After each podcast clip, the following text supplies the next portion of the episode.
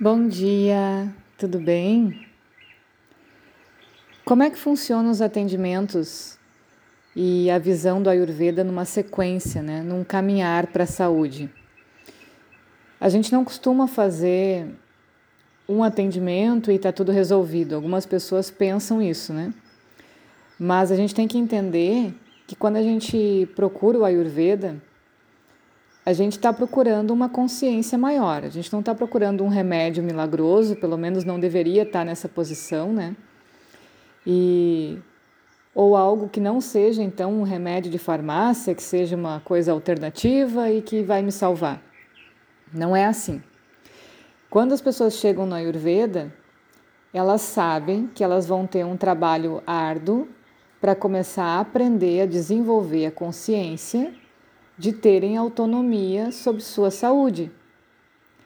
Então a gente entrega chaves, a gente entrega dicas, ó, por aqui não dá certo, ou por aqui é melhor para o seu biotipo. E quem vai percorrer isso e vai testar é cada um de nós. Mas o que acontece é que a gente percorre um caminho. Esse caminho normalmente ele não tem fim, ou ele vai ter fim quando a gente adquirir 100% então a consciência de entender como o nosso corpo funciona, cada um de nós.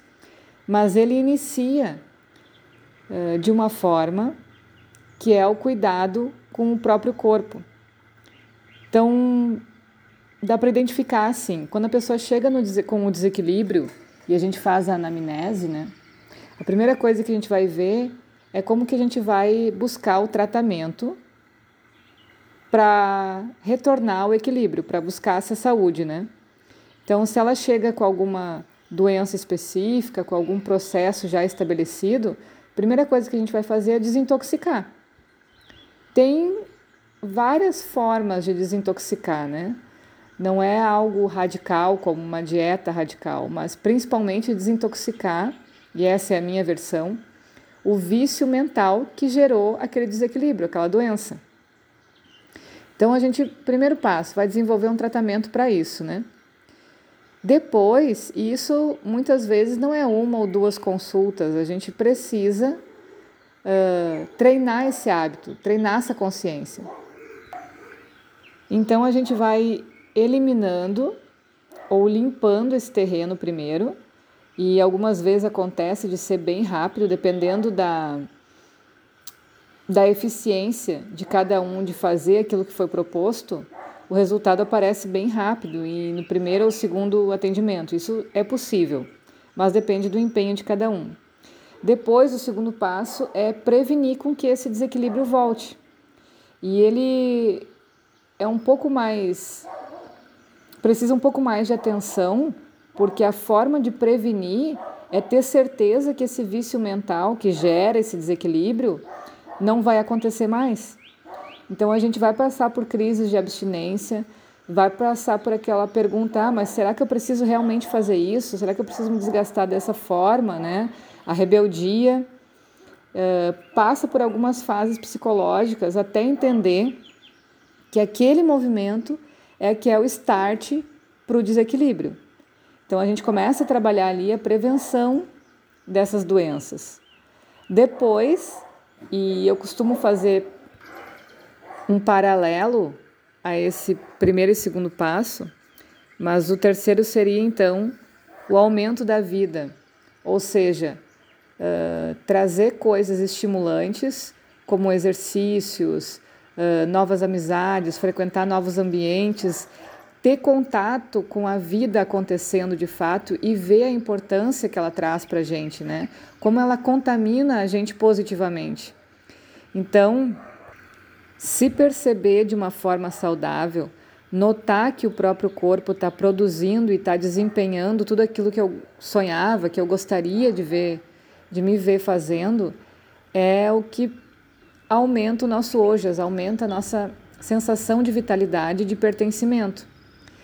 Então, tudo isso é importante para no final ter essa sensação de autonomia com a própria saúde, porque no momento que você uh, tem um ditado agora me lembrei, né?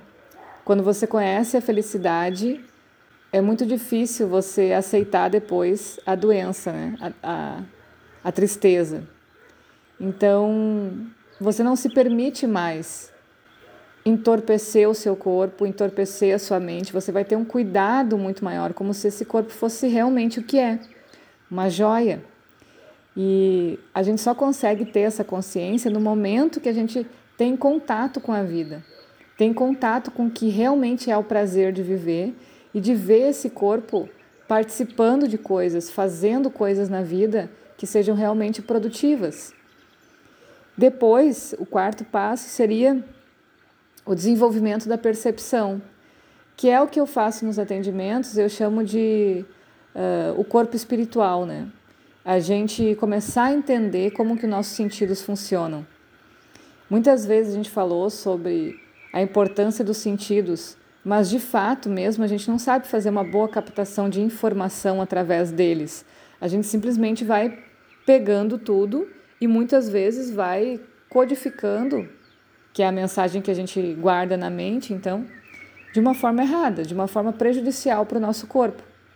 Então, nessa última etapa que a gente aprende a desenvolver a percepção, eh, a parte de espiritualidade, é quando a gente começa a ser mais seletivo no que a gente vai captar através dos sentidos e como que a gente vai mandar isso para nossa mente. Como que a gente vai armazenar isso nos nossos registros da forma menos agressiva possível e que isso possa contribuir quando eu precisar sacar isso então da minha memória possa contribuir positivamente e não que seja um trauma ou que seja uma mensagem ruim. E isso a gente vai captando através do sexto sentido, de entender a leitura das coisas através passando por cima do óbvio, né? Muitas vezes o que a gente enxerga ou escuta não é verdadeiro. É a velha ilusão de Maia. Então, quando a gente desenvolve essa percepção, a gente consegue ter mais segurança na verdadeira mensagem que as coisas à nossa volta estão nos passando e aí armazenar de uma forma adequada para contribuir com o desenvolvimento desse corpo e dessa mente. Certo? Então a gente viu aí quatro passos dos níveis de cura do Ayurveda. Um, tratamento da doença. Dois, a prevenção dessa doença. Três, o aumento da vida e quatro, o desenvolvimento da percepção. Um excelente dia para todo mundo. Beijo.